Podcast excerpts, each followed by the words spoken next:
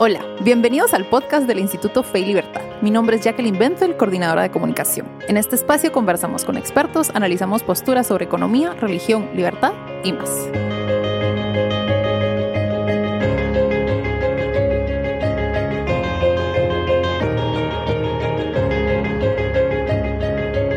Bienvenidos a un nuevo episodio del podcast del Instituto Fe y Libertad. Eh, hoy tengo a dos invitados de lujo. El primero es Moris Polanco. Moris, pues es un invitado habitual del podcast, es miembro del Instituto Fe y Libertad, es director de publicaciones y del área académica, es editor de la revista académica con el mismo nombre. Además, es director del área de humanidades de la Facultad de Ciencias Económicas de la Universidad Francisco Marroquín donde imparte cursos como filosofía, lógica y ética. También es doctor en filosofía por la Universidad de Navarra, licenciado en letras y filosofía por la Universidad Rafael Landívar, autor de varios libros y sus áreas de interés y de investigación en la actualidad son las raíces teológicas de la modernidad y el barroco español. También nos acompaña Mariana Gaseoso. Ella es licenciada en Comunicación y Letras por la Universidad del Valle.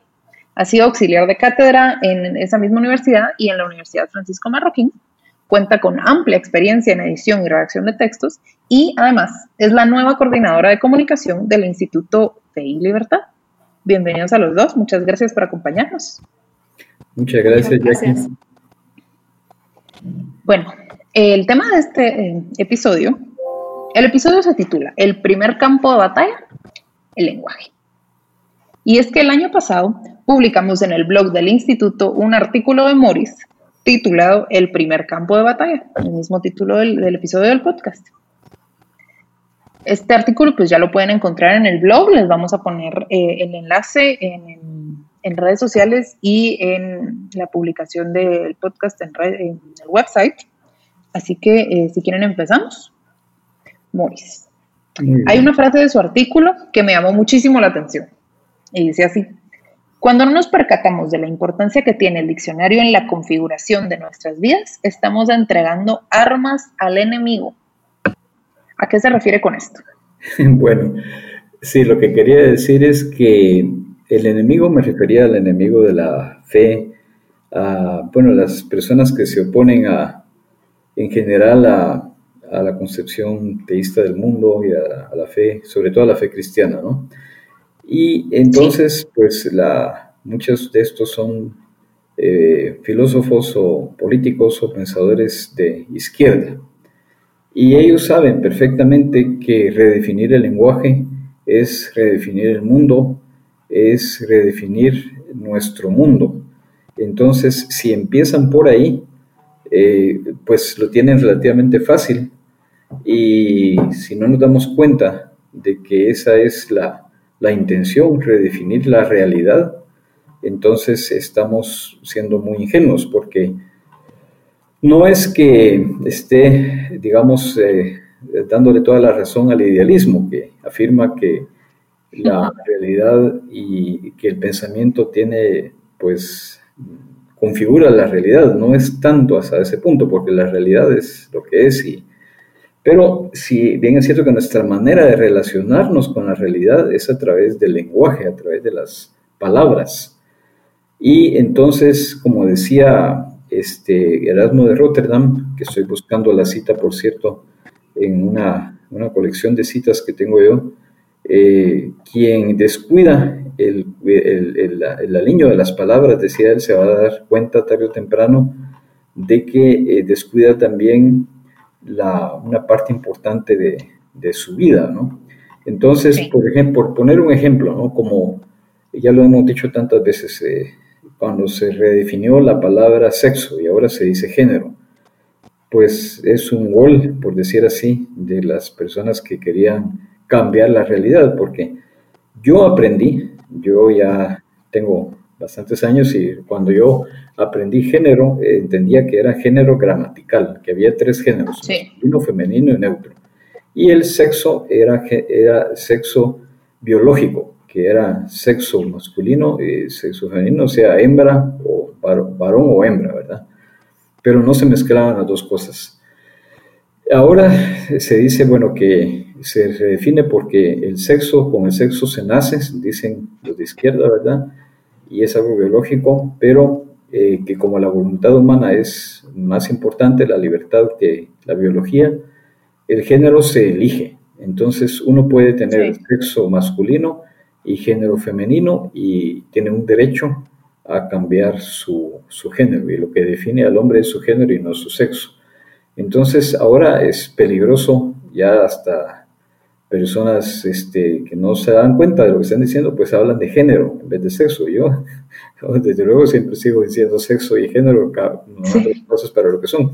Pero el diccionario va recogiendo esos cambios y aunque está claro que el diccionario no es la ley en materia de lenguaje, el diccionario recoge la evolución del lenguaje, llega un momento en el que tiene que admitir que el, uso de las palabras cambió y primero aparece una acepción, ¿verdad? Como una acepción. Y esta acepción va escalando, por decir así, de lugares hasta que llega a convertirse en la predominante, ¿no? Eh, otro caso, tenemos el caso de femicidio, ¿verdad? Yo me escandalizaba porque decía, pero ¿y estos qué creen? Que se, que se mata al género femenino. Los géneros no se, no se matan. Además hay un error ahí de comprensión, ¿verdad? Porque yo creo que pensaban ellos que femicidio era por oposición a homicidio y que homicidio se refería a matar a un hombre, cuando homicidio es, matar a un, a, un, a, un ser humano, ¿verdad? A un animal racional, a un eh, género homo, ¿verdad? Y femenino. Entonces, el opuesto del femicidio debería ser masculinicidio. Pero, entonces, entonces, es decir, o, es que, que, el asesinato, o es que las mujeres no son homo sapiens, ¿verdad? Las mujeres también son homo sapiens, por lo tanto, asesinar a una mujer también es un homicidio, no es un femicidio. Pero en fin, ya hasta el diccionario lo recoge ya. ¿Qué le vamos a hacer, verdad? Esa es la, categoría del lenguaje políticamente correcto, ¿verdad? que llega a extremos, el famoso caso del, lenguaje inclusivo, ¿verdad? Del hablar de ellos y ellas, ustedes, eh, supuestamente que el E es el neutro, ¿verdad? Y hay que usar todo, ya no hay que decir, eh, pues, este, hombre, mujer, eh, sino que los homines, ¿verdad? En vez de los hombres o cosas así como la constitución. Parece que la constitución de Venezuela me pasaba una muestra, no sé si es así actualmente, pero cae en el ridículo por tantas veces que repite hombres y mujeres, presidentes y presidentas, alcaldes y alcaldesas, diputados y diputadas, en fin, ese tipo de cosas. Sí. Por supuesto. Y es que en su artículo, un poquito más adelante, usted advierte que nuestro conocimiento está mediado por el lenguaje. Sí. pues no es posible ir directamente a las cosas. Y en ese sentido, se podría decir que redefinir los términos, como los que usted menciona, género, sexo, eh, matrimonio también, aborto. Eh, se podría decir que redefinir estos términos a nuestra conveniencia eh, sería redefinir lo que conocemos.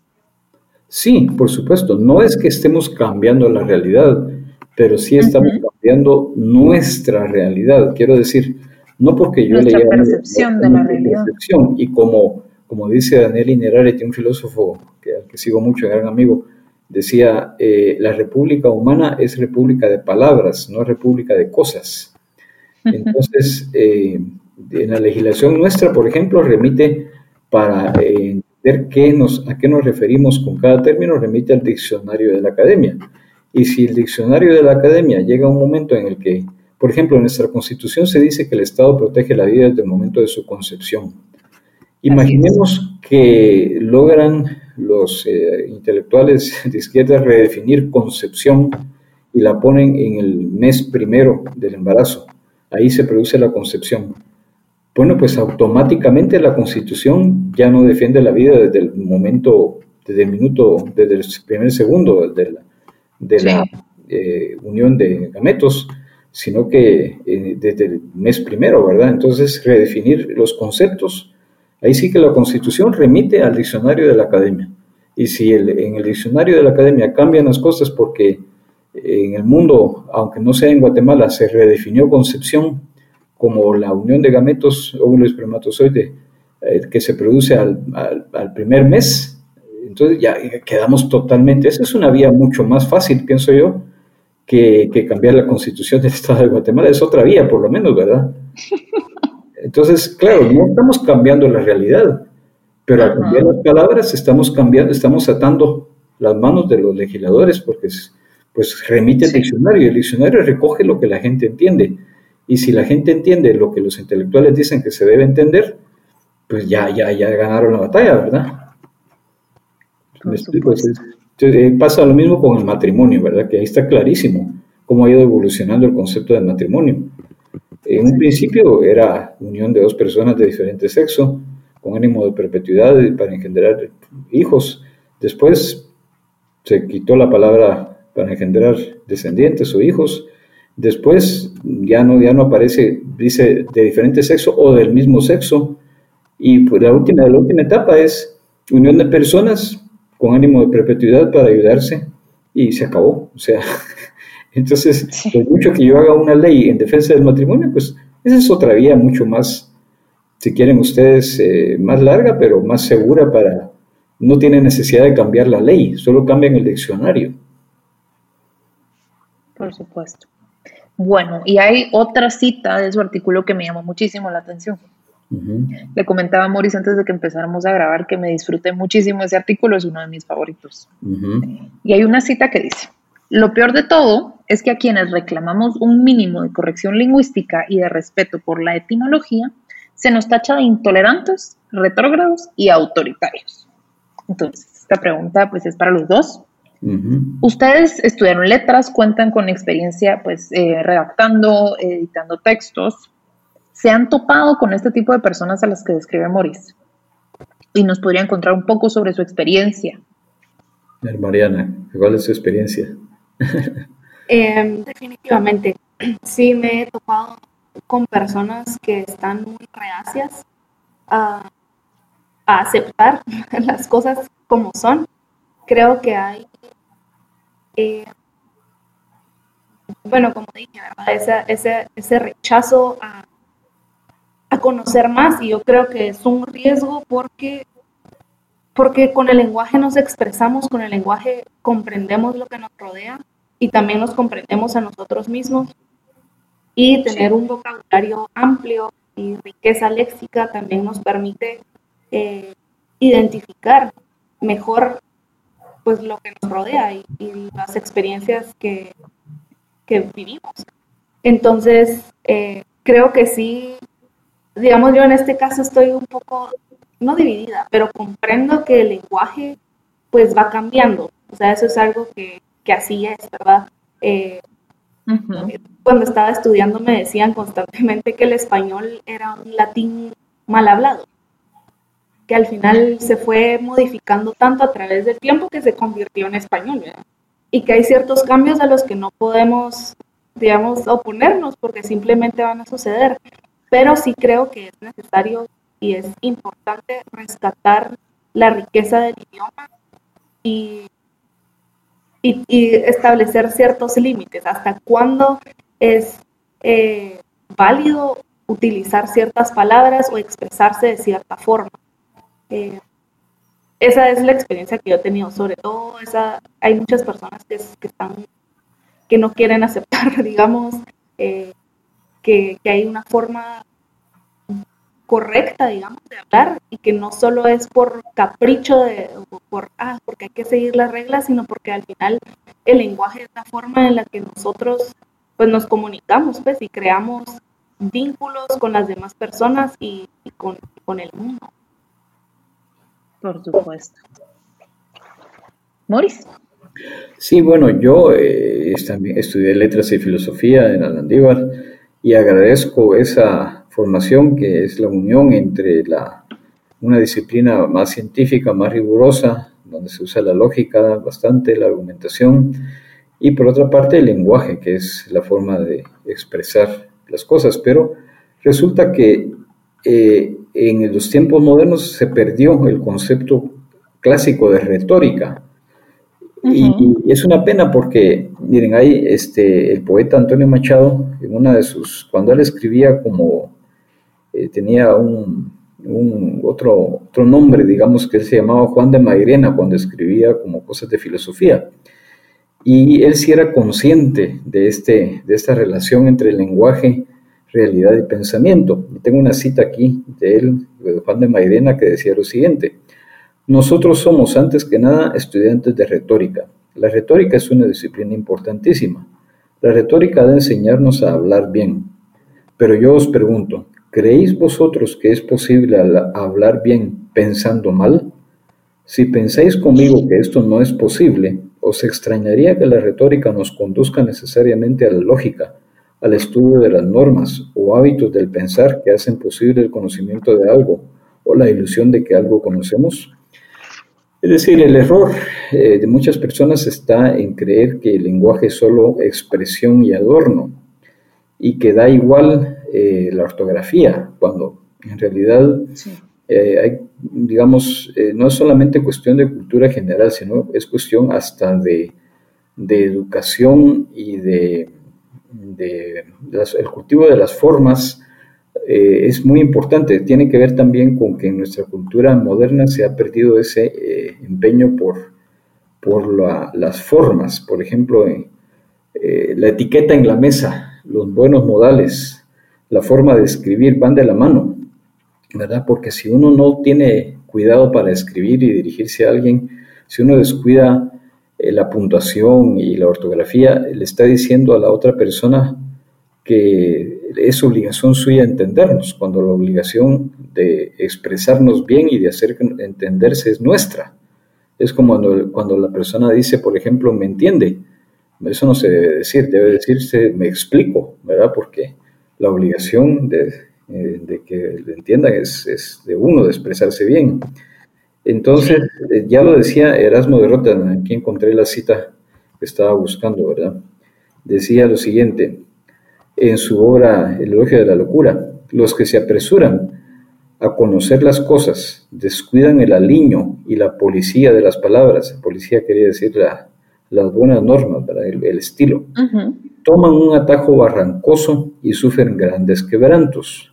Dado que las cosas no se conocen sino por los signos de las voces, el que desconoce la eficacia del lenguaje a cada paso anda a ciegas en el conocimiento de las cosas, y es lógico que sufra alucinaciones y delirios. Te advierto que verás menos que los que cavilan sobre palabrerías con aquellos otros que con jactancia pregonan que no les interesan las palabras, sino que van directamente a las cosas. Eh, por poner un caso, hay quienes dicen es que la ortografía es anticuada. La ortografía, entonces los que damos el lenguaje nos se quejan de que ah, somos retrógrados y conservadores porque nos suponemos que el lenguaje cambia, el lenguaje es vivo. Debería, por ejemplo, por poner un caso, eliminarse la P de psicología, si nadie dice psicología, sino que es psicología. Bueno, hay un motivo muy sencillo y es respetar la etimología de las palabras, porque psicología viene de psique en griego, que significa el tratado de estudio del alma. Si le quitamos la P, queda psicología, y psicología se convierte en tratado de los higos, porque psico es higo en griego, o sea que no, es lo mismo, ¿verdad? O como yo ponía en otra ocasión, los, unos fabricantes de una, un producto ahí para los callos en los pies, le pusieron sin callos, pero con Y, griega, con Y, para que sonara así término científico, ¿verdad? Sin callos, sin darse cuenta pues, de que sin en griego, como estaba en la palabra sinfonía, significa con. Entonces quería decir con callos. Lo, justo lo contrario de lo que ellos querían decir. ¿verdad? Entonces, para evitar cometer esos errores garrafales, vergonzosos, pues hay que saber un poco de etimología, hay que tener cuidado en cómo se escriben las cosas, hay que tener amplitud de vocabulario, y es muy eficaz porque eh, incluso desde el punto de vista utilitario sabemos que una, una, carta de presentación, ahí sí que nunca mejor dicho, es la escritura, ¿verdad? Cuando uno se dirige a alguien, al menos cuando alguien me escribe un correo y está muy bien redactado, yo tengo en alto concepto la persona que me escribe, digo, debe ser una persona al menos que se tomó la molestia de escribir bien, de no cometer errores, eh, me respeta, o sea, me siento bien tratado. Pero la persona que no cuida eso, realmente ni la considero, pues, o sea, es, es un error, ¿verdad? O sea que eh, no tiene nada que ver con ser eh, retrógrado, anticuado, oscurantista, no, es simplemente el respeto por, por, eh, es, una cuestión hasta práctica, ¿verdad? Por supuesto. Bueno, y en ese sentido me quiero poner un poquito polémica. ¿Qué piensan ustedes? ¿Se podría usar el lenguaje como un arma política o social? De que se puede usar, se puede usar. Sí. De, hecho sí, ¿verdad? Ahora, hay un buen uso. Miren, de nuevo, el concepto clásico de retórica decía que el lenguaje, eh, la, expresión o el discurso eh, tenía que tener eh, tres, de vigilarse tres aspectos, ethos, patos y logos. El logos era la argumentación y tenía que estar bien estructurado, con contenido de calidad, bien argumentado. El pathos era la convicción con la que se referían las cosas, la forma de decirlo, la elegancia, eh, la memoria incluso. Y el ethos era la vida que refrendaba esa, ese discurso, o sea, no se separaba en el mundo antiguo lo que un político quería decir de lo que realmente estaba diciendo y de cómo era su vida. Porque hoy en día, desde luego, un mal uso de la, del lenguaje sí te permite, eh, digamos, no sé qué enseñan realmente en mercadotecnia, pero eh, como, como decía, me traigo a este, a este respecto un episodio de Los Simpsons, que son tremendos, ¿verdad? Porque tienen, dicen cosas muy verdaderas. Resulta que la persona que March, ¿verdad? Eh, estaba pensando en dedicarse a, había conseguido un empleo y conseguir un empleo de vendedora de bienes raíces, de promotora de bienes raíces y andaba vendiendo casas. Y a ella le daba pena, pues se, le, se avergonzaba de que le tocaba ofrecer casas eh, malas y hacerlas parecer como buenas, unas cocinas pequeñísimas y hacía ver que realmente no era para tanto, etc. Entonces va con su jefe y le dice que le expone sus, sus inquietudes, su, su, su, digamos, su inconformidad con eso, de que le parecía que estaba engañando a la gente. Y viene el jefe y le dice, mira March, eh, lo que tú no sabes es que en el mundo y particularmente en este negocio existe la verdad y existe, y hace con los dedos las señales de comillas, la verdad. Entonces, es, verdad, es, es, es, increíble, ¿no? Cómo se puede manipular desde luego se puede manipular y eso es, un arma eficacísima, como lo dije al principio, que el diccionario, ¿verdad? Se, si transformas, cambias el lenguaje, cambias la realidad y cambias las leyes y cambias la forma de vida. Entonces, desde que, que se puede usar, sí, ya lo saben Hitler, lo saben los grandes Stalin, lo saben Mao, lo saben eh, todos los grandes este, políticos es, que han hecho uso del lenguaje, pero en forma incorrecta, ¿verdad? Y a eso pues, hay que contra, contraponer el uso correcto del lenguaje, como se hacía en la antigüedad, de los grandes oradores de la antigüedad, y Sócrates, Cicerón, eh, ¿verdad? los grandes oradores que eran un ejemplo de coherencia con lo que decían y cómo lo decían, ¿verdad? Por supuesto. Sí, creo que el lenguaje... En ese sentido. Sí, sí, Mariana, por favor. sí. Eh, creo que que sí, definitivamente se puede utilizar de una forma en la que puedas manipular a las personas que lo están escuchando. Eh, por ejemplo, la vez pasada estaba viendo este documental que se llama Super Size Me, no sé si lo han visto. Es, eh, ahorita hicieron una segunda parte y el objetivo era crear un restaurante de comida rápida que dijera la verdad del origen de, de la comida que le estaban vendiendo a las personas. Y él en la investigación para hacer este restaurante eh, acudió a bastantes expertos en, marketing para que le explicaran un poco sobre, sobre cómo ah, lograban vender comida rápida en un mundo que actualmente estaba un poco obsesionado con, con ser saludable, con la comida orgánica, con que todo sea fresco y que la comida rápida es totalmente lo opuesto a eso, ¿verdad? Entonces decía que eh, era tan fácil como decirle a las personas que los huevos eran de granja, con decirles que la comida que estaban, eh, digamos que las, los tomates y las lechugas eran frescas, pero realmente, y uno se lo traga, o sea, uno cree, ah, sí, esto es orgánico, esto es natural, pero realmente, ¿qué significa eso? Y en Estados Unidos hay eh, un glosario, digamos, eh, al que todas estas empresas e industrias se deben apegar eh, para poder utilizar estas palabras. Entonces, por ejemplo, según ese glosario, no es lo mismo que sea natural, a que sea orgánico, eh, pero nosotros esas diferencias no las sabemos.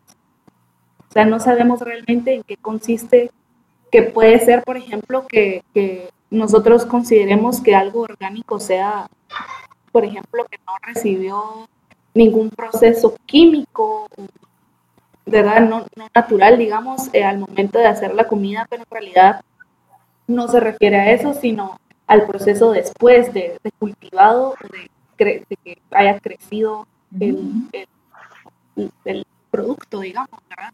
Entonces creo que sí, estamos manipulados y, pues sí, los grandes medios de comunicación sí tienen, saben cómo hacerlo, entonces creo que uno tiene que estar muy pendiente de, eso, del lenguaje y como decía Moris, tener a la mano el diccionario, pues sí, tener claro qué significan las palabras para, para que no nos engañen.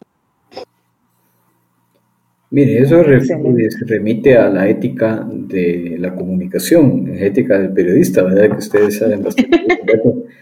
Porque es que se, se, dicen las cosas con tanta, con el afán de conseguir eh, la atención que se, se tergiversan las cosas. Eh, pues para eso el remedio es el pensamiento crítico. Crítico no en el sentido de dudar, criticar todo, sino de de hacerse preguntas antes de aceptar lo que nos dicen. Por ejemplo, la vez pasada iba escuchando con un amigo eh, la, una noticia que salió, ¿verdad? Eh, creo que la leyó ahí en su teléfono en Facebook y me dice, mira, los rusos descubrieron la vacuna, o escuchamos en la radio, contra el coronavirus, ¿verdad? Ya, ya la certificaron. Entonces a mí se me ocurrió decir, ah, sí, la descubrieron. ¿Quién lo dice? Creo que los rusos me dijo. ¿Quién la certificó? Creo que ellos mismos. ¿No te parece sospechoso? Pero, pero Vladimir Putin dice que le dio la vacuna a su hija. Ya, eso prueba que, no, la, que la vacuna no es mortal. Pero para que sea eficaz, debería meterle un cuarto lleno de coronavirus para ver si resiste. ¿No te parece?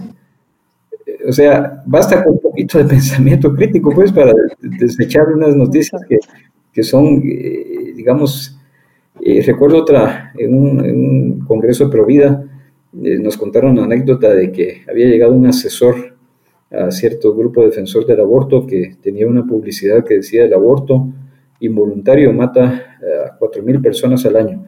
Y él viene y les, dije, y les dice, ¿cómo se les ocurre publicar eso? Agréguenle un cero, 4.000 no dice nada, pónganle 40.000 o pónganle dos ceros, ya está. Pero de una manera descarada, pues, o sea, no, tienen pero la menor intención de decir la verdad, ¿no? Entonces uno tiene que ser crítico, decir, ¿de dónde proceden los datos? ¿Quién lo dice? ¿Verdad? Ese es el remedio, pues, contra eso, no ser superficial, no creerse lo primero que le digan a uno. Excelente. Bueno, nos estamos quedando sin tiempo. Lástima porque tenía más preguntas. Quería eh, este tema me encanta. Creo que podemos seguir hablando, pero podemos hacer otro episodio al respecto también. Bueno, eh, quisiera agradecerles a los dos por aceptar nuestra invitación y participar en el episodio del podcast. Creo que nos podemos llevar muchísimo de esta conversación, en especial en una época en la que el lenguaje pues tiene, eh, juega un papel tan importante. A mí me encanta ese tema, de verdad es uno de mis temas favoritos de investigación. Como digo, mi formación inicial es en ambos campos y agradezco esa unión.